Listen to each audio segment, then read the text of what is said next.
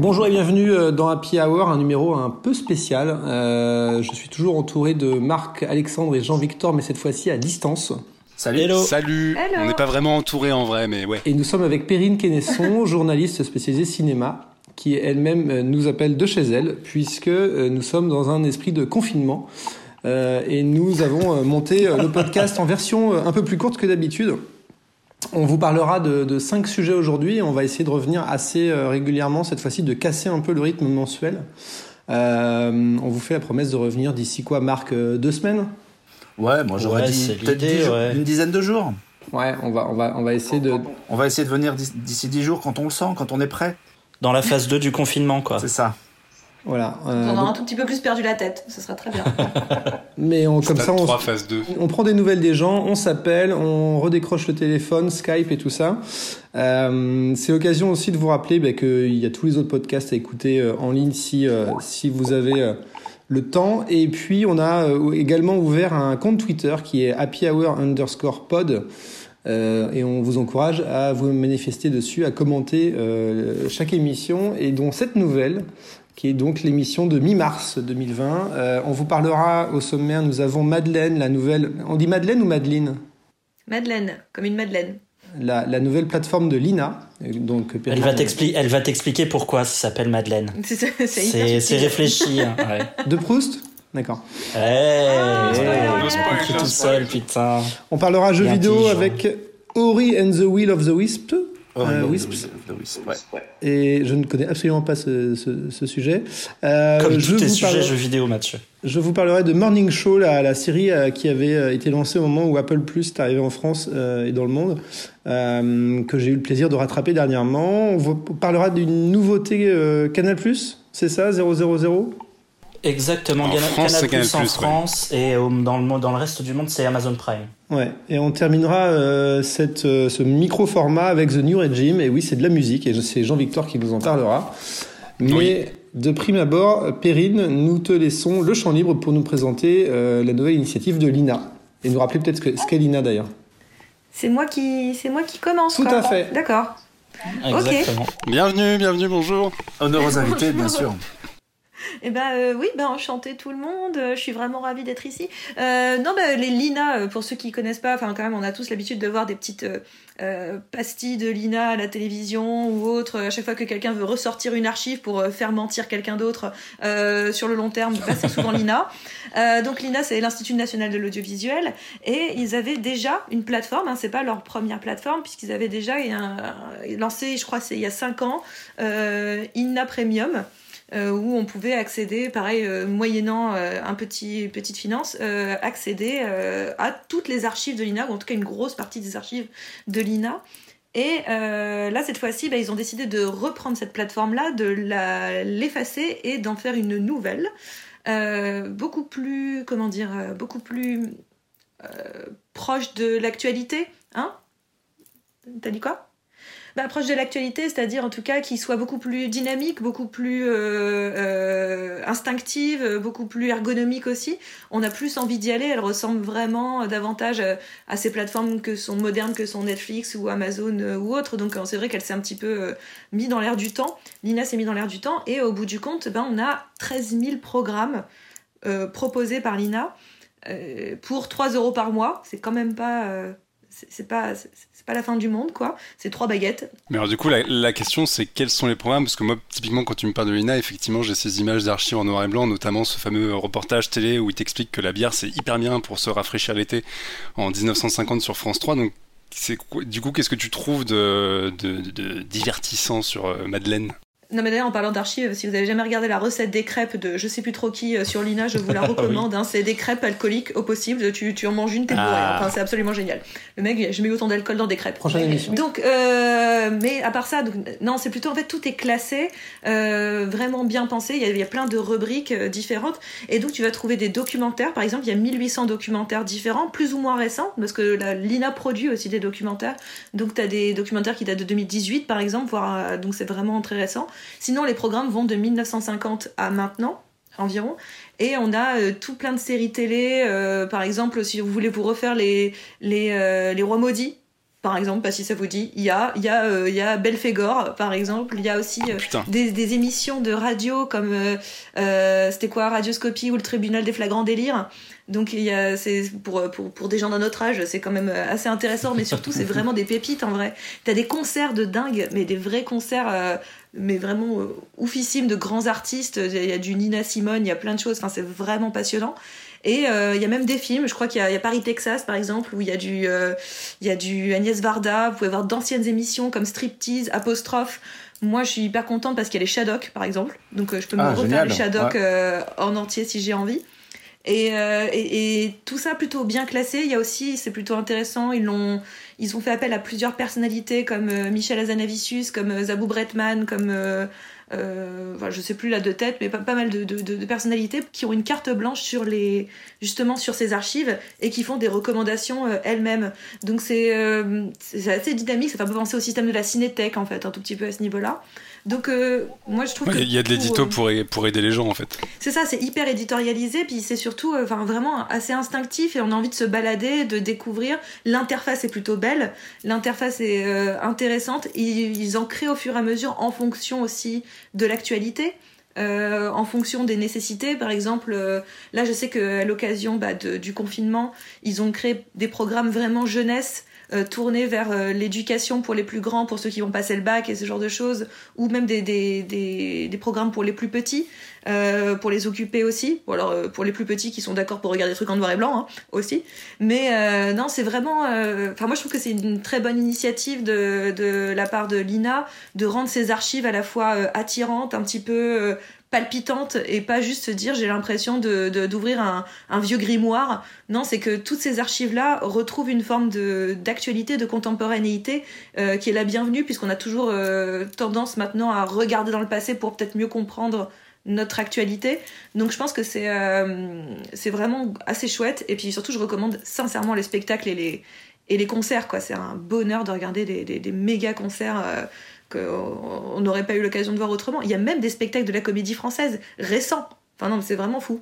Je vous promets, euh, allez-y. Et du coup, ils ont, euh, ils ont, ils ont tout restauré ou il y a des trucs un peu, euh, qui, un peu flous euh Bah, il y a des trucs qui sont un petit peu flous, mais pas tant. C'est assez, c'est assez propre pour être honnête. Bah, il y a eu déjà pas mal de choix chez eux. Hein. Là, il n'y a pas toutes leurs archives. hein. Il y, a, il y a 13 000 programmes, ce qui est finalement pas loin d'être toutes leurs archives. Donc, euh, ils vont en rajouter au fur et à mesure. Ils vont en enlever d'autres un petit peu. Mais c'est actualisé régulièrement. Euh, et voilà, je trouve que c'est plutôt, euh, c'est une, belle initiative. Et puis, à un prix très très abordable quand même, quoi. 3 euros. Et là, il y a 3 mois gratuits pendant le confinement, donc allez-y. C'est un peu l'occasion. ça ouais. va. Et euh, ouais, ouais, du coup, moi, moi, je suis passé, euh, je suis passé sur la plateforme. C'est vrai que j'ai trouvé que c'était hyper intuitif. J'ai compris tout de suite en fait où je devais aller, comment ça marchait et tout. Euh, dans les choses, alors j'ai j'ai passé euh, une dizaine de minutes dessus sans m'inscrire, mais juste pour voir un petit peu le catalogue. Dans les choses qui ont marqué, il y avait effectivement l'intégrale des Shadok. Donc ça, je- ça, je trouve ça quand même plutôt, euh, plutôt hyper cool. Euh, il y a effectivement plein d'émissions. Il y a tout bouillon de culture, par exemple. L'émission l'émission avec euh, Bernard Pivot. Et euh, par exemple dans les dans les concerts dans les trucs assez cool il y a un concert de euh, Georges Brassens et c'est hyper cool quoi on n'a pas trop l'habitude de voir un concert de Georges Brassens donc euh, voilà c'est le genre de truc je pense qu'effectivement tu dois avoir quelques petites pépites à l'intérieur euh, à l'intérieur de ça et effectivement c'est quand même extrêmement intuitif Ils sont branchés vraiment sur l'actu. Enfin, moi, je vois, là, il y avait aussi un documentaire sur euh, la mairie de Paris, Hmm. sur savoir les, les, les différentes, euh, euh, comment dire, batailles pour la mairie de Paris. Donc, euh, à l'heure des, des municipales, c'est intéressant de revoir tout, le, tout, tout ce que la mairie de Paris a pu euh, concentrer comme, euh, comme espèce de guéguerre interne. Euh, Enfin, c'est vraiment. euh, Bon, je trouve que c'est- chouette, quoi. Après, faut avoir envie de regarder ça. Mais là, je tombe, je regarde en même temps que je vous parle, mais là, il y a un concert de The Clash, il y a un concert d'Aretha Fr- Franklin, Duke Ellington. Non, mais sérieusement, Barbara. Kraftwerk. Tout ça en même temps Putain, Mais tout en même temps, ils sont tous sur scène. Non, c'est fou. Et Est-ce qu'il y a une appli euh, qui est disponible sur Xbox, PlayStation, sur d'autres formats ou pour l'instant c'est que le site? Alors, euh, je, je vais pas m'engager trop sur cette réponse, mais je dirais que c'est que le site pour le moment. J'ai pas l'impression qu'ils aient créé. Il y a une euh, application euh. Android et, et iOS quand même. Ah, il y a Android et iOS? Il y a, un- il y a une TV, il y a les- tu peux le mettre sur ta TV avec la fonction cast. Il y a une fonction. euh, Oui, ça, oui, oui, il y a le, tu peux le projeter sur ta télé, oui, ça avec le, le, le Ah, cast, par- mais Avec euh, le Chromecast, ouais. Ok. Mais, euh, donc il y a quand même moyen de profiter de ça dans des conditions euh, télévisuelles, quoi, pas juste devant un écran d'ordinateur. Ah ouais, complètement. Bah, moi, je peux le, moi, je le projette sur ma télé, par exemple. Donc c'est comme ça que je le regarde. Toi, t'as regardé quoi par exemple déjà? Bah, moi, bah, pour l'instant, j'avoue que j'ai regardé les Shadok. parce que parce que parce que j'ai une grosse passion Shadok donc euh, et non j'allais me lancer dans, dans un documentaire enfin moi je trouve qu'il y a vraiment des trucs assez cool euh, euh, là-dessus Euh, après voilà moi j'ai- j'aime bien ça mais si on est plus sur les anciennes émissions ou enfin là je- eh, regardez devant moi j'ai un documentaire sur le PSG ce club qui n'a qui a failli ne jamais exister t'imagines le drama pour tous les Parisiens? Et ça, on aime. c'est génial. C'est génial. Non, il y a des trucs euh, trop bien. Il y a des documentaires sur Jerry Lewis, sur. euh, sur euh, je sais pas ce que j'ai là sous les yeux encore. Non, ça fait Salvador Dali. Marguerite Duras. Non, c'est vraiment cool, quoi. Donc, y a- je pense que c'est vraiment le moment. On a un petit peu de temps devant nous. En plus de, de replonger pardon, sur ces archives personnelles, tous ces articles qu'on a mis de côté, qu'on n'a jamais lus, ces bouquins qu'on a dit qu'on lirait, mais qu'on lira jamais, soyons honnêtes. Et maintenant, on le sait. Et bah, c'est peut-être le moment aussi de se plonger sur euh, les archives de, de notre culture euh, nationale. Et surtout au niveau des séries, c'est intéressant par exemple parce que autant on a une grande culture des séries américaines, euh, alors que les séries françaises finalement sont assez peu connues par les Français Ouais. en réalité. On n'a pas une culture très forte de notre propre, euh, euh, comment dire, de notre propre euh, patrimoine sériel. Et là, c'est l'occasion en tout cas d'y rejeter un œil. Et il y a des très belles choses et des très bonnes choses. Donc je pense que c'est culturellement, en plus d'être euh, curieux, euh, vraiment, euh, vraiment intéressant. Ouais, là, par Ouais, exemple, dans, là, les je- sé- dans les séries, pardon, Alexandre, euh, je découvre l'existence d'une série euh, Fantomas de 1980 Oui, bah oui. réalisée par Claude Chabrol. Moi, j'avais Oui. jamais, en- j'avais jamais entendu parler de ce truc-là et les quatre épisodes sont dispo, donc c'est, carrément un truc qui peut faire une bonne journée de confinement à s'ennuyer, bah, plutôt que de s'ennuyer, on va se plonger là-dedans et ouais, c'est cool. Il y a 4000 épisodes de série, donc euh, vous inquiétez pas, hein, il y, y a du choix. hein. Et là, du 4000. coup, moi, je suis, là, je suis allé voir juste euh, les concerts, par exemple, parce que c'est ce qui Mhm. m'intéresse un peu le plus. Et là, juste sur la page d'accueil, j'ai un concert de Barbara, quatre concerts de Brassens. Euh, si je descends un petit peu, euh, j'ai James Brown, Tom Waits, Tom Petty, euh, Roxy Music. Donc, en fait, je pense que si tu fouilles un petit peu, tu dois avoir des trucs euh, assez vénères et euh, Des des, trucs vraiment cool, quoi. Ouais, ouais. Il y a des petits inconnus qui débutent, quoi. C'est ça qui est bien. Donc Ouais, euh, voilà, c'est c'est vraiment intéressant. Non, mais là, je vois, il y a Thierry Lafronde. Mais moi, je, je vais foutre mes parents devant. Ils vont être comme des gueulins. Les gars, ils vont, Mais grave, ils vont ouais. avoir 12 ans, quoi. C'est le bon moment. 12 J'ai trouvé votre Netflix, papa, maman. C'est ça. J'ai trouvé votre Netflix, C'est- les gars, quoi. En être- fait, c'est ça. euh. C'est un, c'est un peu le Netflix des darons. Euh, c'est marrant parce que je, je vois aussi qu'effectivement, il y a quand même pas mal de pas mal d'éditos. Genre là, si je vais sur n'importe quelle page, en haut, il me propose, euh, alors c'est un peu random, mais il me propose un documentaire sur le female gaze, par exemple. Ah, par exemple. Et surtout, tout est hyper renseigné. À chaque fois que vous allez cliquer sur un programme, euh, tout, il y a toujours une fiche détaillée qui remet le, le- ce programme-là dans son contexte aussi, qui remet un peu le contexte de l'époque. Et aussi, par exemple, s'il y a des... Parce qu'il y a des choses qui ont été faites à une certaine période qui pourraient plus passer maintenant, au niveau des propos, au niveau de, de, de l'angle euh, abordé, et ben le, le, la plateforme va bien vous mettre en garde, en tout cas, que attention, euh, les propos qui sont tenus là-dedans, euh, ben voilà, euh, ça peut parler de pédophilie, de trucs comme ça qui vont, qui peuvent gêner beaucoup de gens et que, qui n'étaient pas traités de la même manière que maintenant. Donc la, la plateforme prend et met en garde les gens aussi. Donc c'est, en fait, c'est plutôt intelligent. C'est vraiment, euh, c'est assez rempli. Je, je, je félicite tous les gens qui ont dû se taper l'écriture de, de tous ces trucs-là, parce que ça, ça a dû être assez long, sur 13 000 archives.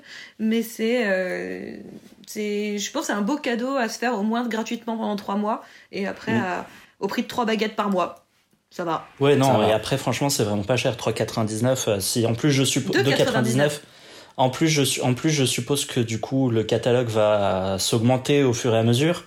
Oui, oui, ils vont, ils vont le développer un petit peu parce que c'est avec leurs propres archives. Ils vont en faire partir et revenir, je pense aussi, pour pas non plus euh, engorger euh, totalement le, le truc Mm. et, et- et faire un peu de roulement. Mais, euh, mais oui, oui, ça va, ça va être amené forcément à, à- à grossir. Mais voilà, déjà, euh, quand vous aurez fait le tour des 13 000, euh, on en reparle. Quoi. Mm. Ouais, on se donne rendez-vous le mois La- prochain. oui. C'est ça. Et du coup, Mathieu n'a pas eu la réponse à sa question. Pourquoi est-ce que ça s'appelle Madeleine Madeleine Mais à votre avis, Mystère. mystère. ODILE, qu'est-ce que ça veut dire ça, exactement. Exactement. Eh ben, on laissera les internautes euh, répondre à cette question. J'ai hâte d'entendre. C'est ça. euh, Hashtag Happy Hour Podcast sur les réseaux sociaux pour répondre. Hashtag pourquoi Que Madeleine? veut dire Madeleine? D'où ça vient? Qui est cette Madeleine? Voilà. je, crois que j'avais quand même la réponse, mais on, laissera les gens répondre. on laisse planer le doute, Mathieu. On laisse planer le doute. Je vous trouve prétentieux, Mathieu Gaillet. Pas du tout, pas du tout. En tout cas, c'est un très très bon conseil euh, confinement, puisqu'on est dans les conseils confinement et que du coup, voilà, Madeleine de Lina, c'est. Euh, j'ai été voir le site de Lina en lui-même qui est en qui est en pause et donc du coup, il, tout le monde renvoie sur euh, sur Madeleine et on ira creuser un peu ça et les Shadocks tous les matins, un petit Shadok au réveil, ça fait du bien. Mmh c'est bon pour le moral, c'est bon pour la Les conseils bonheur. ça, c'est clair. ça fait du bien. Les Tous les matins, un petit Shadok, un café, et hop, et vous pouvez être confiné. et votre journée démarre du bon pied. Ah bah oui, un pied devant l'autre. De toute façon, vous pouvez faire beaucoup plus, d'être dans votre appartement. Merci beaucoup pour, euh, pour ce sujet, Perrine. On, on va passer au deuxième conseil confinement de la journée, qui est celui de Marc. Et avec un titre aussi imprononçable que, que vaste et mystérieux qui s'appelle Ori and the Will of the Wisp. Ouais, c'est un, c'est un jeu vidéo qui est sorti euh, sur euh, PC et euh, Xbox One il y a quelques jours. Et Ori, c'est le nom du personnage, c'est le héros qui nous, qui nous intéresse. Euh, alors, de quoi ça parle? Ori, c'est... alors, pour raconter l'histoire, d'abord un peu, poser un peu de contexte. Ori, c'est un Sylvestre. On embrasse Sylvestre, hein, notre copain aussi. euh, un, un Sylvestre. un jeu, un, jeu vidéo sur Sylvestre. C'est un, c'est un être luminescent né d'un arbre. Et c'est Sylvestre. Une... Voilà. Et tout à fait. Notre ami Sylvestre Ricard, qui est lui-même luminescent. Euh, en gros, c'est une petite créature blanche, lumineuse, qui ressemble un tout petit peu à un mini dragon, mais qui ne vole pas. Qui vit dans une forêt, qui a déjà eu des aventures dans un jeu qui s'appelait Ori and the Blind Forest, qui était sorti en, en 2015. Et là, en fait, alors on est dans un univers très euh, de la fantaisie mignonne, des couleurs, euh, des monstres, mais pas trop, ce genre de choses. Donc c'était très très bien pour euh, pour, pour la période. Parce que quand tu dis dragon, par exemple, le personnage principal ressemble plus à Croque-Mou dans la puissance dragon qu'à un Smoke, quoi. Il y a, y a vachement, il y a vachement de Pardon, je te coupe. Ouais. Mais si, si vous voulez savoir les Sylvestres, il y en a dans Princesse Mononoke. Oui, là c'est un peu différent, mais oui, c'est un peu, c'est un peu l'idée. Ouais. Euh, et donc, donc l'histoire, en fait, c'est euh, Ori fait la connaissance d'une chouette qui, justement, on parle de dragon, euh, a une aile blessée. Et grâce à un ingénieux mécanisme, il remplace l'aile par une feuille d'arbre. Et ensemble, ils s'envolent au-dessus de la forêt. Et malheureusement, ils sont pris dans une tempête. Euh, à cause des bourrasques de vent, l'aile mécanique se détache. Et Ori et son compagnon se retrouvent séparés. Et évidemment, le jeu c'est que le petit héros mignon euh, lumineux retrouve son copain qui est à l'autre bout de la forêt.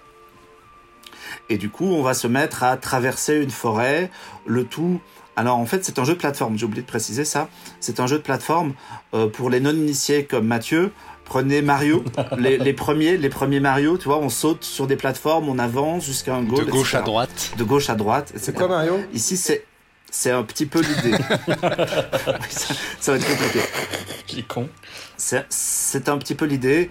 Et on traverse de grands niveaux, on récupère des pouvoirs au fur et à mesure. Il y a un petit arbre de compétences façon jeu de rôle. Il y a des petites quêtes avec des objets à rapporter à des, euh, à, des personnages. Et c'est vraiment très très mignon. En fait, pour, pour tout dire, au tout début de la pandémie du coronavirus, j'avais acheté un jeu qui s'appelait euh, A Plague Tale, qui, euh, qui racontait une histoire sur la peste noire à Bordeaux euh, au, Moyen Âge. Et j'ai commencé, hein. j'ai commencé à jouer à ce truc-là et j'ai vraiment trouvé ça méga anxiogène. Il était question de gens qui, qui s'enferment chez eux. Euh, avec des rats partout. Avec des rats partout, des enfants qui courent parce que sinon ils se font pourchasser par les euh, par, par l'armée et ils se font taper dessus. Donc je fais oula, c'est pas du tout le moment de jouer à ça. Ori and the Wheel of Wisp, c'est très bien, ça vient de sortir. Il me faut un jeu mignon, il me faut euh, de l'écologie, de la forêt.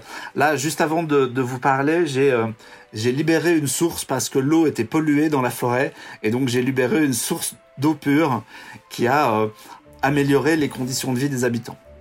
Et il a versé une larme devant cette source d'eau pure. Il était ah putain, c'est à ça que ça ressemble. Tu vois, c'est beau, c'est des, belles valeurs.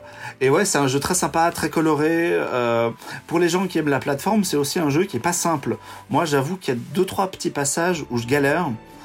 Euh, parce qu'il y a des mécanismes compliqués, il faut revenir en arrière, euh, il faut débloquer des pouvoirs. Et euh, moi, c'est vraiment un jeu que je recommande. Ça vaut 20 balles sur Steam et sur Xbox One. Et il euh, y a un truc que j'ai pas précisé, c'est qu'on disait, on citait Mario tout à l'heure en, termes d'inspiration.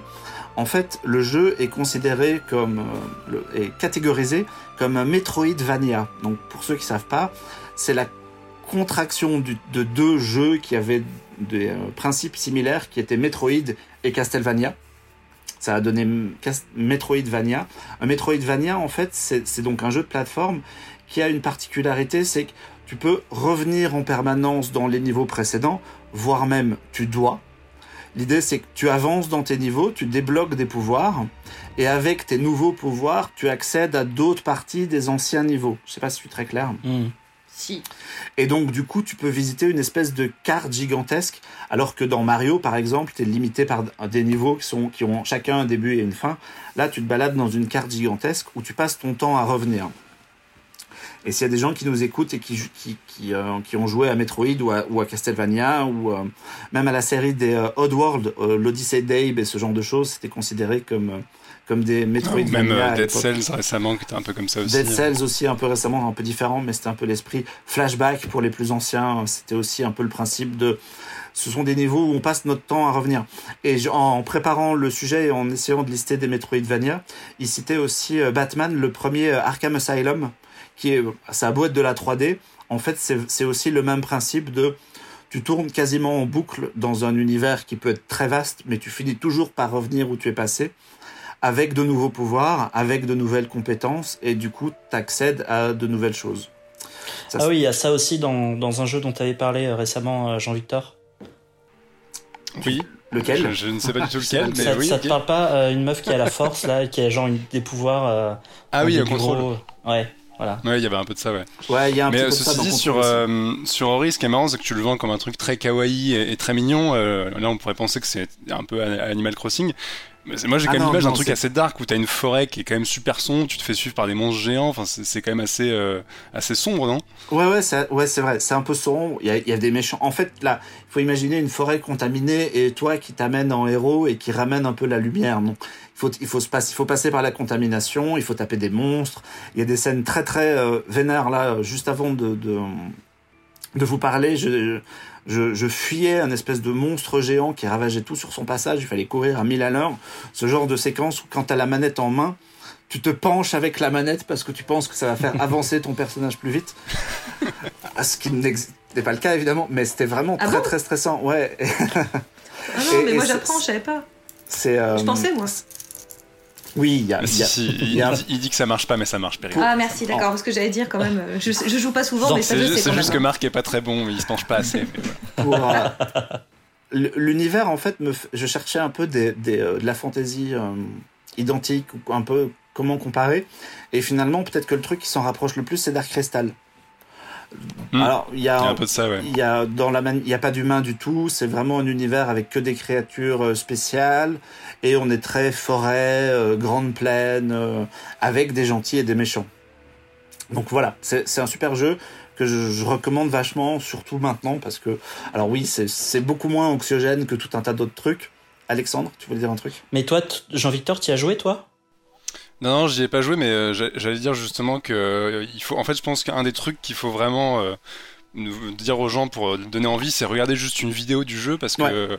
on, on parle souvent de claque graphique maintenant pour des jeux qui ont des moteurs 3D avec des rendus de lumière, des machins et trucs. Et là, c'est de la, c'est de la 2D mais avec une gestion de profondeur. Et en fait, le jeu, quand il tourne, il est absolument ouf. On a l'impression de voir. Enfin, moi, j'ai l'impression de voir un espèce de, de dessin animé mais en interactif.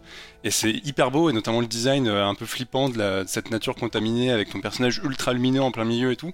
Il y a, un- il y a, il y a une patte graphique qui est vraiment euh, super jolie, avec un côté artistique très poussé, et le, le jeu est... Enfin, moi je sais que juste voir des vidéos, ça m'avait impressionné, parce que il y a vraiment une, une patte à, à part entière, et les mecs qui ont bossé sur tout l'aspect euh, créatif se sont vraiment lâchés, quoi. C'est très joli. Exactement, ouais. On n'a pas dit, mais c'est dispo que sur PC et Xbox. hein. Ouais, parce que c'est euh, Microsoft qui est éditeur. Le premier est sorti il y a quelques semaines sur Switch. Donc si, euh, les, si les Ah, gens n'ont accès qu'à une Switch, le premier est dispo sur Switch. La suite, j'imagine, sortira euh, une fois que les, que les exclus sont passés. Je voulais rajouter un tout petit truc sur euh, le, le type de jeu Metroidvania. Pour finir là-dessus, moi, il y a un Metroidvania que je recommande chaudement si les gens se prennent au jeu et aiment ce concept de plateforme euh, où il faut revenir, etc. C'est un jeu qui s'appelle Shadow Complex, qui est disponible en version remasterisée sur PS4 où en gros c'est un mec qui euh, se retrouve avec sa copine dans une grotte. Euh, il pense qu'il est en randonnée, il se trouve que c'est un peu plus compliqué que ça, et il, il découvre quasiment par hasard une base souterraine dans laquelle une armée à la euh, néo-nazis se préparent à envahir la Terre et lui il récupère des compétences et tu fais du Metroidvania en shootant du néo-nazi et c'est très très voilà, cool. c'est ça. C'est très très cool. en mode la nature, la reconnexion, etc. Et puis trois secondes après, shooter des néo-nazis. néo quoi. Exactement. Donc voilà, c'est mais ouais ouais, Ori and the Will of Wisp, c'est vraiment très cool. Très bien. C'était le deuxième conseil euh, confinement de la journée. Euh, et, et euh, du coup, euh, on, on, fera un autre point jeu vidéo la prochaine fois. Euh, et je vais essayer de m'y mettre un jour, je vous promets. Ça fait passer le temps, hein. Vraiment, tu devrais essayer, c'est pas mal. mais c'est compliqué. Moi, après, j'ai plus de vie si je vais là-dedans. C'est fini. Exactement. Enfin, je serai en confinement Ah, toute bah, ma le- vie. C'est juste ça. Non, non, non. C'est le problème, l'équilibre euh, livre, série, musique, jeux vidéo et tout ça est très complexe. Alors, on n'a plus le cinéma et moi j'ai découvert les plateformes de, de, de streaming euh, au-delà de Netflix, au-delà d'Amazon. J'ai découvert Mubi, c'était vachement bien et donc du coup je prends du temps pour ça plutôt que les jeux vidéo. Effectivement, si je devais me mettre aux jeux vidéo, je, je, je ne dormirais plus, peut-être, je ne sais pas. Mais moi je voulais vous parler plutôt d'Apple Plus. Euh, je sais pas si vous avez eu l'occasion d'aller voir les, les productions de cette nouvelle plateforme qui a été lancée euh, fin d'année fin d'année 2019. Si si, moi j'avais regardé la série de Shyamalan. Oui, Moi, Ah, j'avais regardé. euh, Ouais, c'est moi, j'avais commencé à regarder Dickinson euh, avec Ellie Stanfield, c'était pas mal. J'avais vu, j'avais vu la moitié de, de, de l'épisode pilote de Blind et c'était vraiment tout pourri. ah oui. C'est pas si. Si, ça s'appelle Si, pas Ah ouais, Blind. Si, mais c'est Blind, principe, ouais, ouais. si, ouais. Ouais, c'est pareil, c'est un mec euh, qui voit pas. Merci Alexandre Le respect est mort. Et, et- et à l'heure où on a appris que Disney Plus euh, allait sortir un peu plus tard que prévu en France, euh, c'était bien. Moi, je voulais faire un retour sur euh, sur la série un peu phare qui avait euh, qui avait été euh, lancée avec avec Apple TV. C'était The Morning Show. Et The Morning Show, bah, c'était une vitrine assez séduisante puisqu'on avait trois comédiens qu'on connaît assez bien, qui sont Jennifer Aniston, Reese Witherspoon et Steve Carell, évidemment et une galerie de second rôle qui sont assez assez époustouflants aussi. On a Billy Crudup, Marc Duplass, Nestor Carbonell, etc., etc.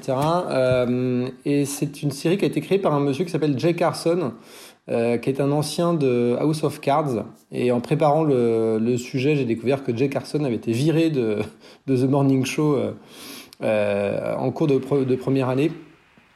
Ouais, bonne on- ambiance. on, on ne sait pas, je, je vous annonce, hein, il y a une deuxième saison qui a été euh, mise en pause. Le tournage a été mis en pause à cause du coronavirus, mais du coup, j'attends de voir ce que va donner une deuxième saison avec un changement euh, à la tête. euh, à la tête du show. Euh, The Morning Show, ça raconte quoi? Ça raconte en fait euh, bah, une émission matinale aux États-Unis, une espèce de, de, de show à l'américaine. Le matin, il y a toujours beaucoup d'audience euh, et beaucoup de gens qui regardent les, les fameux les fameux shows matinaux. Euh, je crois qu'on a moins cette habitude en France. Il y a des émissions le matin assez mythiques aussi, mais qui drainent pas des audiences formidables. Euh, là, c'est un- le matin quand même. Il y a quoi? Il y a Télématin. Ouais, il y a Ouais, Télématin. la télé matin, ouais. ouais, mais c'est- oui, oui, oui, si vous voulez, mais Bah, euh, à il y a Stade de franchement, dimanche. oui, mais- à part Télématin et, et Feu, euh, Feu Morning Live, euh, sur- morning, morning Live euh, sur M6, il n'y a pas grand chose, quoi. Ouais, mais aux États-unis, c'est un, c'est un mélange C'est d'entertainment. juste que vous allumez pas la télé le matin, les gars.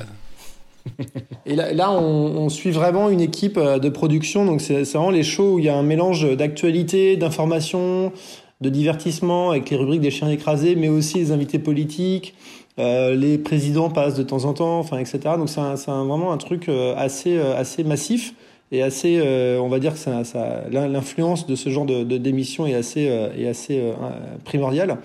Et on suit en fait une émission matinale qui est, qui est, qui est la première sur son credo et qui, euh, qui s'effondre dans le premier épisode lorsqu'on annonce que le, le co-présentateur, donc Steve Carell, est accusé euh, d'harcèlement sexuel euh, sur quelques, quelques collègues à lui. Et on suit donc la, chute un peu de Steve Carell et comment sa co-animatrice, donc Jennifer Aniston, doit gérer la chose. Tout en incorporant une nouvelle, puisqu'il faut être deux pour présenter l'émission. Il y a Reese Witherspoon qui, qui arrive, qui est une jeune débutante venant du terrain. Et comment en fait toute cette mayonnaise va devoir se recréer à l'heure de MeToo, puisque le, le sujet principal de cette saison, c'est avant tout euh, euh, l'émergence du mouvement et comment on va essayer de, de parler de ça. Et euh, ce qui est assez sidérant, c'est que si j'étais pas séduit dans les premiers épisodes par, euh, par tout ça, je me disais ouais c'est, plutôt bien fait, c'est une série qui a quand même coûté 300 millions de dollars, donc c'est quand même pas rien. A une belle alchimie. Attends, ça a coûté 300 millions de dollars la saison? Ouais. Ah, c'est monstrueux. C'est un des plus gros budgets de série télé. Bah, ouais, c'est un des plus gros budgets. Euh, mais qu'on sait les acteurs, mais. Il y a, les, je, pense y a les salaires qu'il y a les cachets. Hein. Ouais, ah ouais, non, mais c'est colossal quand même pour une série. Et il et, et, euh, y a quelque chose à l'écran qui, qui, qui, est assez séduisant, mais qui est pas non plus extraordinaire. La, la façon dont, dont, la série est tournée est assez euh, classique et, euh, et n'entraîne pas d'originalité euh, grandiose. Mais c'est vraiment le sujet de fond qui est, qui est passionnant parce qu'on suit d'un côté euh, toute une équipe qui est chamboulée par, euh, par les révélations, qui évidemment, euh, certains personnages, après on rentre un peu dans un registre un peu de thriller où certains personnages connaissaient un peu la, personnalité réelle du, présentateur et, toutes tous ses agissements, toute son attitude néfaste euh, qui, qui, qui, a fait que certains, certains personnages d'ailleurs sont complètement en traumatisme de ça. Euh, donc on, voit un peu tout ce monde-là s'effriter, s'étioler, s'effondrer, et euh, ça fait évidemment écho à l'actualité euh, récente en France. Et puis on va suivre de près, et ça c'est beaucoup plus original, vraiment Steve Carell qui est donc du coup le, personnage mauvais par, essence. Et on va surtout essayer d'explorer comment un personnage finalement assez publiquement reconnu comme quelqu'un de bon, de sympathique, c'est un peu le meilleur ami ou le papa de tout le monde, bah, va devenir, enfin, et se révèle être en fait quelqu'un de, négatif. Euh, il y a beaucoup de scènes clés à partir de la mi-saison et c'est un peu ça le souci de la série pour moi, c'est qu'on ça démarre vraiment euh, assez tard sur les dix, sur les la dizaine d'épisodes. Il y, a, il, y a, il y a vraiment un gros gros démarrage en quatre épisodes qui, euh, où, on installe vraiment les choses. Et c'est à partir du cinquième et sixième et surtout sixième qui, qui, qui qu'on, qu'on vraiment qu'on comprend l'importance thématique de la série. C'est pour ça que j'avais envie de revenir dessus un trimestre après, mais ça me semblait. Euh, moi, j'ai pas vu souvent ça euh, à la télévision américaine, et c'est peut-être en ça qu'Apple euh, pousse un peu les curseurs pour essayer de se démarquer par rapport à ses concurrents. Alors peut-être que sur d'autres séries, pour le coup, comme sur comme sur Si, ça n'a pas été flagrant. En tout cas, sur The Morning Show, le véhicule est, est assez bien staffé avec des comédiens de, de, premier plan, et en plus thématiquement derrière, ça, ça envoie un peu du ça envoie un peu du lourd et euh, ce sera intéressant de voir ce que va donner la série en, en deuxième année. Quoi. J'imagine que Steve Carell, dans le rôle du mec que tout le monde adore et qui finit par se transformer en, en son reconnard, c'est parfait parce que bah, forcément c'est quelqu'un qu'on qu'on aime tous mais qui est excellent quand il s'agit de jouer des salopards aussi. quoi. Ouais, et puis il est, il est, euh, enfin ils sont tous, euh, ils sont tous très bons, mais c'est vrai que les, les, deux présentatrices euh, qui elles-mêmes ont une petite guéguerre euh, concurrence parce que forcément entre la nouvelle et l'ancienne, entre les, guerres, des contrats entre les présentateurs et le, et le network, entre le network qui savait mais qui faisait rien, etc. ou qui camouflait même, il y a beaucoup de choses qui se passent et au milieu de tout ça, Steve Carell euh, a, évidemment ce côté euh, du comédien éminemment sympathique qu'on adore tous et qui endosse euh, le rôle du mec négatif au, plus profond de lui-même, puisqu'en fait, il a l'impression, lui, d'être un bon, un, bon gars et d'être quelqu'un d'éminemment positif, et en fait, pas du tout. Et, la, fin de saison là-dessus est assez bluffante parce que j'ai pas vu souvent l'exploration de personnages négatifs. Souvent, les méchants sont méchants, les gentils sont gentils, puis voilà. Là, il y, a une, vraie discussion sur en fait euh, comment percevoir euh, bah, tous ces agissements et autour de MeToo spécifiquement, c'est quoi en fait un, harcèlement sexuel, c'est quoi euh, un attouchement, c'est quoi, etc., etc. Comment, comment on peut définir tout ça En fait, les frontières sont pas si nettes que ça, et je trouve que c'est une série qui est importante pour, pour bien identifier, pour bien ouvrir des dialogues là-dessus et, discuter de ce genre de, de problématiques euh, au sein d'une un, équipe, d'un groupe, d'une entreprise. Et, euh, et vraiment, j'ai été assez bluffé sur la fin de saison. Non, mais en, théorie, je suis, je suis d'accord avec toi sur les sujets. Enfin, moi, j'ai pas, pas regardé, j'ai pas dépassé le premier épisode pour l'instant de, de, Morning Show. Mais c'est vrai que j'ai toujours un peu du mal avec ces paquebots. Euh, ces paquebots de séries euh, qui sont des des, comme tu l'as dit, des, un peu des, appels, euh, des appels au chaland parce qu'il fallait attirer les gens vers Apple et on voit bien qu'Apple Plus bah ça, ça, ça a été un peu un pétard mouillé parce que finalement personne regarde vraiment Apple Plus. Là il y a Amazing Stories euh, qui vient de sortir, le produit par Spielberg, tout le monde s'en branle, hein. donc euh, c'est quand même euh, magique. Mais j'ai toujours un peu de mal avec ces paquebots là parce que euh, même si je pense et ce que tu dis me, me donne envie de, de, de peut-être persévérer sur la série, sur le sujet, euh, j'ai toujours un peu de mal avec plein de stars comme ça mises dans le truc pour pour faire joli. au bout d'un moment ça me je sais pas comment dire, mais j'arrive pas à, m'impliquer. Moi, une série, ça demande quand même une, une forme d'implication. Je suis obligée de suivre des personnages pendant plusieurs épisodes. Donc si là, j'ai juste l'impression d'un casting all-star pour, euh, pour euh, comment dire, bah pour, pour justifier l'abonnement de quelqu'un, ça me j'ai toujours un peu de mal j'ai eu le même problème avec Big Little Lies par exemple ce, ce type de série là ouais ouais les séries avec un gros cast comme ça euh, des castes souvent très euh, cinématographiques en fait. Euh, même si là il y a quand même pas mal de stars de, de séries d'origine j'ai pas d'appétence vraiment pour ça. J'ai juste l'impression d'un truc de, poudre aux yeux de, paillettes qui me qui m'intéresse moins finalement que des séries où il y aurait peut-être une personnalité et puis euh, tout un casting moins identifié ou moins identifiable. Là c'est juste que d'un seul coup ça me bah, je vois Reese Witherspoon je vois euh, Jennifer Aniston je vois Steve Carell et j'ai du mal à passer outre. Et c'est un peu le mais ça c'est un avis complètement personnel mais c'est ce qui me gêne sur ce type de série type Morning Show. Ouais, puis en plus, Jennifer Aniston, on l'avait pas vu depuis un moment euh, dans une grosse série. Ça a été labellisé là, le grand retour de Jennifer mm. Aniston, etc. Et c'est vrai que le, moi, j'ai pas vu la série, mais j'ai eu beaucoup de retours, euh, même en observant un peu sur le, sur le net. C'est vrai que la plupart des gens qui ont fait, euh, qui ont aimé la série trouvent que ça met un temps fou à démarrer, quoi. Ouais. Après, je, suis assez d'accord avec vous. Moi aussi, au début, le casting, je le trouvais un peu trop tape à l'œil et mais, mais ce qui est marrant, c'est que ça s'explique aussi par le fait que dans, le, dans, dans, le premier, enfin dans la série, l'émission qu'ils animent dure depuis 15 ans. Donc il y a, aussi un sous-texte assez intéressant de voir Carell et Aniston, qui ont tous les deux des grandes carrières de télévision derrière eux et qui maintenant. Euh, enfin, Carell est plutôt cinéma, et euh, même s'il produit beaucoup de, de, de, séries. Et puis, euh, effectivement, c'est le grand retour de Jennifer Aniston. Il y a, il y a, il y a un sous-texte assez rigolo de les voir en vieux routard de la télévision euh, et, vraiment, ça s'efface au bout d'un moment. Et c'est vrai que ça démarre un peu lentement, mais, euh, mais on, passe outre.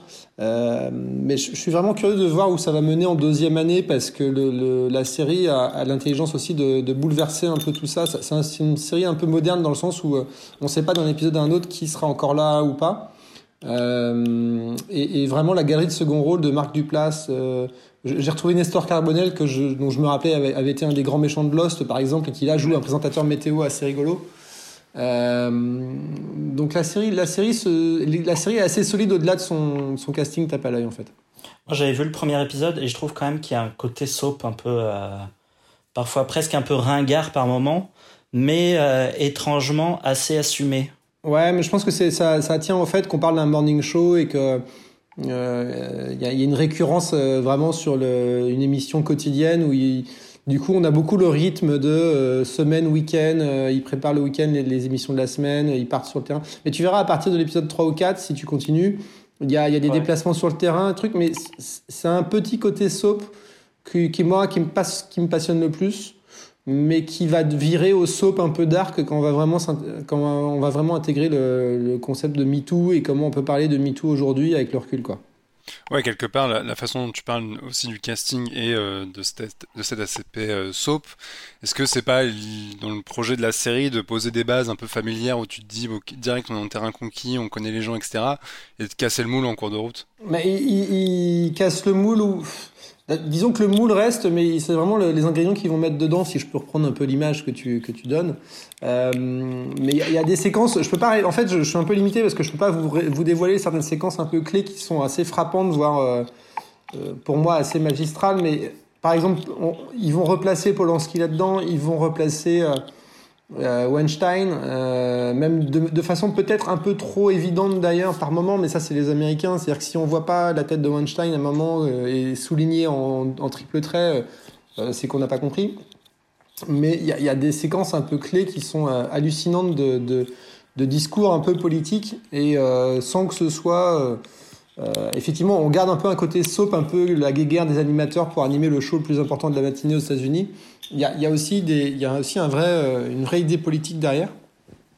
Et, euh, et euh, je vous encourage à continuer, au moins à regarder la première saison, parce que c'est euh, c'est quelque chose que j'avais rarement vu au, dans, les, dans les séries actuelles, c'est vraiment avoir un, un accent politique euh, vraiment déterminé. Quoi. Voilà Ok, très bien. Très bien, très très bien.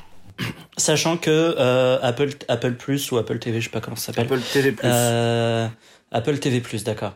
Euh, si vous avez un, un produit Apple, euh, vous avez un an offert. Ouais, si vous avez acheté un, si vous avez acheté un iPhone, genre la dernière génération ou quoi ou quelque chose comme ça, il vous ou un, un Mac an. ou un iPad, ouais. ouais. il file un an gratos. Est-ce que ça marche si tu achètes des écouteurs? Non, je crois pas. Non, faut faut lâcher du pognon. Ah, ils sont pas aussi sympas qu'ils en ont l'air. Voilà, c'était un peu le conseil euh, Apple euh, nouvelle euh, version streaming. New Gen. On va passer à, maintenant à une série d'un- d'un- d'une chaîne historique en France 000. C'est Exactement. la chaîne, euh, c'est la chaîne 000 Tu connais pas? C'est historique. c'est une euh, chaîne cachée. Enfin, C'est la Dark TV quand tu fais 0-0 sur ta télécommande. T'as accès à une Ça nouvelle sera chaîne. tellement bien. Mais non, c'est une, c'est une série Canal+, mais qui est une- on, a, on, on en discutait en off, c'est donc une série euh, au niveau international qui est une série, série Amazon. Alors oui, enfin, en fait, ah, C'est pas juste Alors, Canal ouais. alors en fait, c'est une coprod Amazon Prime et Canal+. Donc c'est. Il y a- il y a aussi Sky, c'est- qui est une chaîne anglaise. ouais. Donc évidemment, bon ben Netflix avait Narcos, hein, euh, donc forcément maintenant Amazon Prime, euh, parce que moi dès que je lance l'épisode, il écrit Amazon Prime en gros, euh, et Canal Plus 11000. Donc en fait, la série raconte euh, le trafic de cocaïne d'un point de vue mondial, qui va, suivre en fait trois acteurs du trois acteurs du trafic différents. On va avoir d'un côté les acheteurs, qui est une vieille famille de mafieux italiens supervisée par un par un vieux papy euh, un peu croulant qui s'appelle Don Mignou, euh, qui est euh, respecté par tout son village et qui évidemment a un petit-fils et le petit-fils essaye de le doubler, de reprendre un peu et de reprendre un peu ses affaires. On a les vendeurs de cocaïne donc qui sont la famille Lera et qui sont surtout aidés par Manuel euh, et son équipe de soldats corrompus et ses sicarios mexicains. Et euh, on a en plus de ça euh, les transporteurs. Intermédiaire. Ouais, donc la une famille américaine. Non, je suis très déçu. C'est une famille américaine, une famille américaine, pardon, les Linwood, euh, qui, on va dire, une famille euh, plutôt euh, normale entre guillemets comparée comparée aux deux autres familles, même si bon, ils font quand même dans, dans le trafic de drogue euh, assez vénère. Euh, c'est adapté d'un livre de Roberto Saviano, qui avait déjà écrit le livre Gomorrah. Je- J'ai jamais lu ni vu le film, donc je pourrais pas vous dire. Et c'est showrunné par euh, Stefano Solima, euh, c'est le réalisateur de, de Akab, de Subura et de Sicario 2. Et de la Euh, série ça, Gomorrah, parce qu'il y avait une série série aussi. Gomorrah. Mm. Ouais. Donc ça, ça se ressent pas mal, surtout sur Sicario 2. Euh, au casting, on a Dandy Han, euh, qu'on n'avait pas vu depuis un moment quand même. Euh, Gabriel Byrne et Andrea Riseborough pour les plus connus. Alors évi- évidemment, il y a tout un tas d'acteurs euh, mexicains, italiens, euh, qui sont euh, visiblement assez connus dans leur pays. Et Checky Cario. C'est 8 et... Pardon? Et Checky Cario. Et Checky. Cario. Oui, c'est vrai qu'il y a Chicky Cario qui a un petit rôle, ouais. C'est 8 épisodes d'une heure euh, et franchement, moi j'ai avalé ça euh, en moins d'une semaine. C'est euh, une réalisation au cordeau. J'étais euh, hyper tendu euh, sur mon fauteuil. Euh, C'est euh, c'est assez impressionnant de voir comment c'est mis en scène parce qu'on a évidemment c'est une seule et même timeline donc à savoir comment est-ce que je vous ai pas je vous ai pas résumé l'histoire pardon. En gros, c'est Don Mignou, les Italiens qui décident d'acheter 5000 5 tonnes de cocaïne aux Mexicains. Et donc c'est les Américains qui doivent amener le bateau de cocaïne du Mexique jusqu'en Italie. Et en fait, le bateau va avoir euh, un accident, sans trop vous spoiler, et évidemment, il va y avoir du retard dans la cargaison, et ce retard va entraîner tout un tas de complications euh, des trois côtés, aussi bien euh, pour ceux qui donnent l'argent que pour ceux qui vont la recevoir, que pour évidemment euh, les transporteurs. Ouais, puis tu l'as, tu l'as dit, tout part aussi de l'idée que, en fait, la nouvelle génération, qui est incarnée notamment par le petit-fils italien, essaie de, de prendre les rênes et de doubler la, les vieux, Ouais. quoi. C'est à partir du moment où il y a vraiment euh, une personne qui fout la merde, ça fout la merde partout en fait. Donc c'est c'est- c'est- c'est l'effet papillon quoi. C'est c'est génial. Et donc on suit, en fait, l'épisode est construit en, en, en, en deux, en deux ou trois parties. On va avoir vraiment une partie différente par chaque géographie. Et c'est un espèce de récit choral parce que évidemment, si on va suivre, euh, par exemple, euh, les deux personnages aux États-Unis, euh, il y en a un qui va partir à gauche et l'autre qui va partir à droite. Et la première moitié de l'épisode, ça va en suivre un. Et la deuxième moitié, ça va suivre l'autre. Puis ça va finir par se recouper à la fin. Et euh, alors év- évidemment, hein, ça prend pas le, ça tient pas le spectateur par la main. Ça reste une série qui est quand même assez euh, complexe entre guillemets à suivre. C'est-à-dire qu'il faut pas plier son linge devant. Euh, faut être euh, Ça sent vraiment.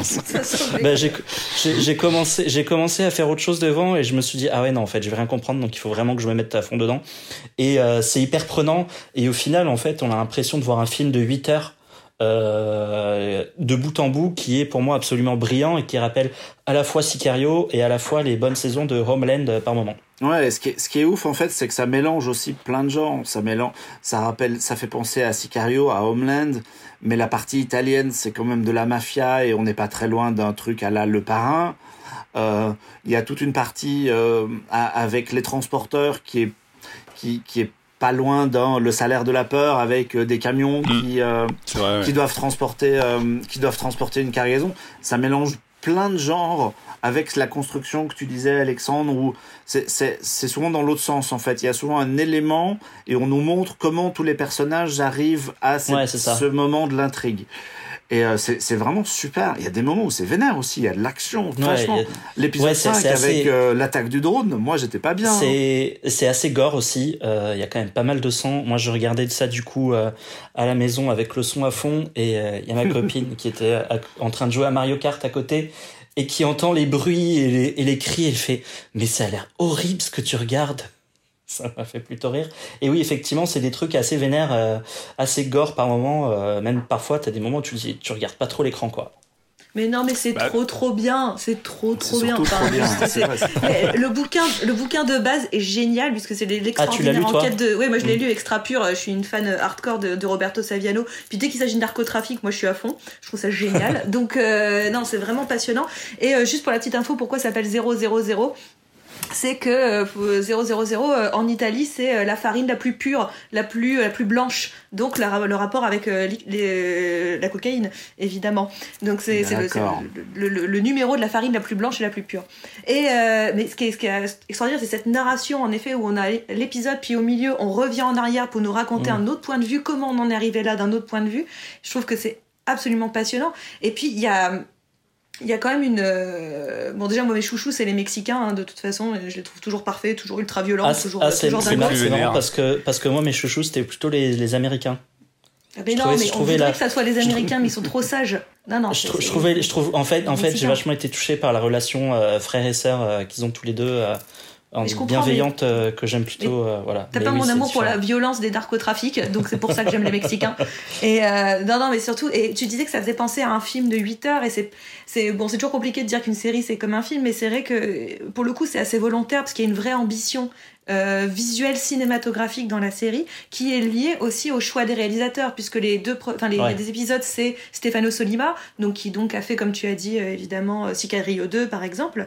Mais il y a aussi euh, Janusz Metz qui est le, l'un des autres réalisateurs qui avait fait Amarillo Armadillo pardon et je ne sais plus quel était l'autre film qui a, fait Borg McEnroe oui, par exemple, il a fait Borg McEnroe, exactement. Et euh, le dernier, euh, c'est Pablo Trapero, qui est quand même pas n'importe qui non plus. Donc c'est vrai qu'on a quand même trois gros réals, une, une vraie ambition visuelle. Et en termes de référence, on peut aussi penser à un autre film qui serait Trafic de Soderbergh, avec cette idée de, des différents points de vue, de comment on traite, sauf que là c'était le réseau entre le Mexique et les États-Unis, et là d'un seul coup on devient mondial, on devient global. Mais il y a quand même cette idée du point de vue et comment euh, un même trafic peut être analysé de différents points de vue différents, enfin de différents pardon, points de vue qui n'ont pas les mêmes intérêts. Et je trouve que c'est euh, absolument euh, parfait comme série, c'est parfait. C'est vrai que la série, tu as quand même l'impression de voir un espèce d'aboutissement, parce qu'on a cité Solima et Pablo, Pablo Trapero, qui sont des auteurs euh, italiens qui montent en puissance, et espagnols, si je dis pas de conneries. Espagnol, oui, Trapero. Et, euh, et, en fait, ce qui est marrant, c'est qu'on a l'impression que quand tu prends une série comme Gomorrah, etc., l'ambition avec 000, c'est de pousser euh, l'ampleur à, un rang au-dessus et de voir en fait ces petits, on part sur la famille italienne, ces petits trafiquants et un cadre qu'on a déjà vu souvent dans ce genre de cinéma-là. Et là, de dire, mais en fait, c'est quoi les ramifications derrière Et ce qui est assez fou, c'est que le principe de la série, c'est effectivement un domino qui tombe et tu vois toutes les conséquences sur la chaîne. Mais du coup, en fur et à mesure de voir cette escalade de violence et de, de, de déraillement, tu comprends aussi mine de rien comment c'est censé fonctionner à la base et comment l'équilibre de tout ça est, hyper précaire. Mais euh, tu comprends ça en voyant en fait le bordel qui a été créé suite à euh, un euh, dépassement. Et en plus, il y a un truc qu'on n'a pas dit, c'est que la série en fait a été tournée sur trois continents, c'est en Amérique mmh. du Nord, du Sud, en Europe et aussi une partie en Afrique. Et euh, en fait, ils ont tout tourné euh, sur place. Euh, ils ont vraiment tournage locaux, etc. Un peu comme avait fait Sense8. Mais sauf que là, ils ont aussi respecté les langages. C'est que ça parle français, ça parle italien, ça parle arabe. Enfin, ça parle plein de trucs. Et t'as, en fait, du coup, t'as, as une espèce d'authenticité dans la série et un côté totalement imprévisible. Enfin, le, le, milieu de saison, les épisodes 4-5 particulièrement, quand tu démarres la série, tu t'attends absolument pas à te retrouver dans des situations pareilles, dans des lieux pareils.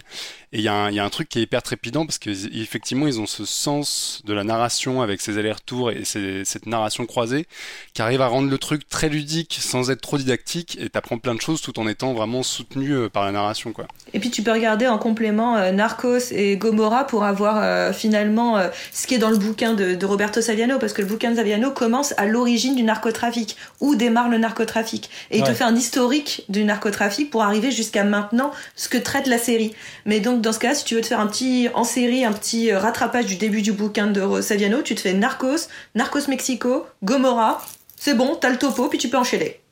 Et euh, Sicario 2, euh, qui est quand même assez, assez impressionnant. Et le premier Sicario, hein, qui, est très très bien. Et, et, aussi tu regardes tout ça et à la fin, t'as quand même très très envie d'aller t'acheter de la poudre. Ou pas, justement. Non, de créer, ton de créer ton propre cartel. De créer ton cartel. Moi, je veux créer mon cartel. Mais euh, ouais, ça, ça, reste assez impressionnant et, euh, et je suis curieux de voir euh, la saison 2. Enfin, je sais pas si on aura une, mais a priori, bah, au vu de la fin, parce que ça se termine quand même. T'as une fin. Bah, ça, se, hein. ça se termine. Spoilez pas, spoilez pas, on n'a pas fini. On dit juste qu'il y a une fin. Moi, ce que j'aimerais, c'est voir les flics. J'aimerais voir une enquête police, une enquête derrière, tu vois, genre Interpol ou un truc comme ça, tu vois. Il est pourri, tu le sais pas dans bah, ce Regarde Narcos Mexico. regarde Narcos, tu comprendras qu'il y a pas de, il y a pas de, il y a personne derrière. Non, mais tu vois les forces spéciales mexicaines euh, en termes d'intégrité, on peut repasser. Moi, ça m'a fait penser d'ailleurs à, à Tropa de Elite de José Padilla. il y a un peu ce côté-là au Mexique. Ce qui est une très bonne référence d'ailleurs. Bah, dans le cas, il y avait Wagner Maura et Wagner Maura qui joue Escobar dans Narcos. Tout ça est lié. Poum wow, Putain, voilà. voilà. Et donc, c'est dispo en France euh, sur euh, Canal+. alors, c'est dépêchez-vous, c'est Canal+ est gratuit jusqu'au 31 mars. Mais mais ça vaut le coup. Enfin, c'est mortel en fait, sa défense.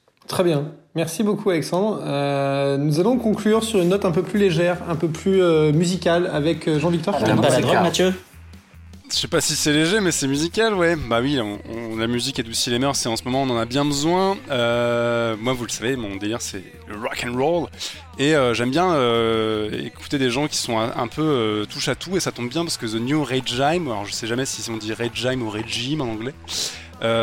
bref, Régime, voilà, régime. Régime. Euh, c'est le groupe d'un mec euh, qui a aujourd'hui 31 ans, mais son groupe existe depuis 10 ans et c'est un peu euh, sa vitrine. Parce que ce mec s'appelle Ilan Rubin et à la base on le connaît parce qu'en 2006, de, 2006 à 2009 il a été le batteur des Lost Prophets et après il a rejoint un petit groupe qui s'appelle Nine Inch Nails en tant que batteur mais il ne s'est pas arrêté là puisqu'il a aussi bossé pour Angels and Airwaves ou Paramore donc en fait à force de bosser à droite à gauche et pour tout le monde il s'est dit je vais quand même faire un peu mon truc en solo ce projet s'appelle The New Regime, ça existe depuis 2008. Et euh, monsieur est donc batteur euh, d'origine, mais en fait c'est un, touche-à-tout et un multi-instrumentaliste puisqu'il joue euh, du clavier, de la basse, de la guitare, il chante, il fait de la batterie, enfin bref, il fait tout. Et euh, donc le principe de The New Regime, c'est que quand il enregistre en studio, bah, il enregistre, il fait absolument tout, il produit lui-même ses albums. Euh, donc là, le nouveau s'appelle Art, Mind, Body and Soul, c'est son quatrième album. Euh, et il a, en plus, comme il est un peu malin et qu'il a un peu bossé avec Trent Reznor de Nine Inch bah, il, s'est inspiré un peu de lui, parce qu'en fait, l'album, techniquement, est en, en sortie depuis six mois. C'est-à-dire qu'il a éclaté l'album en quatre parties. L'album euh, s'appelle Artman Body and Soul, je vous laisse deviner le nom des quatre parties. Euh, la première est donc sortie au début septembre et donc en fait à chaque fois il proposait quatre chansons jusqu'à l'arrivée de Soul qui permettait d'avoir l'album complet.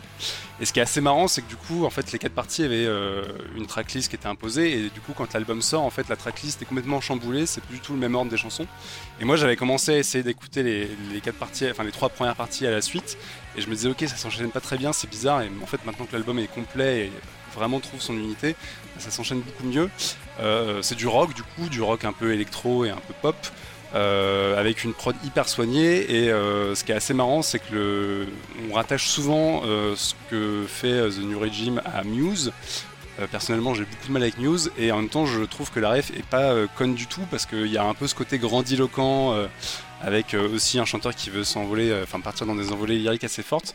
Sauf que je trouve que déjà euh, Ivan Robin chante quand même nettement mieux que le Gobelin de News, mais à part taper à côté, il a un sens en fait, il a un sens musical en fait qui est très fort parce que c'est un musicien hyper pointilleux, hyper précis, notamment à la batterie. moi, je trouve qu'il y a des partitions de batterie qui sont super inventives et, où il arrive à, en fait sur des rythmiques de rock assez basiques à toujours à ponctuer le truc avec des tomes en plus, etc., qui rendent le truc un peu original. Et euh, en fait, c'est un mec qui a le sens du rock très catchy, avec toujours des riffs qui restent en tête et des mélodies qui sont assez entraînantes.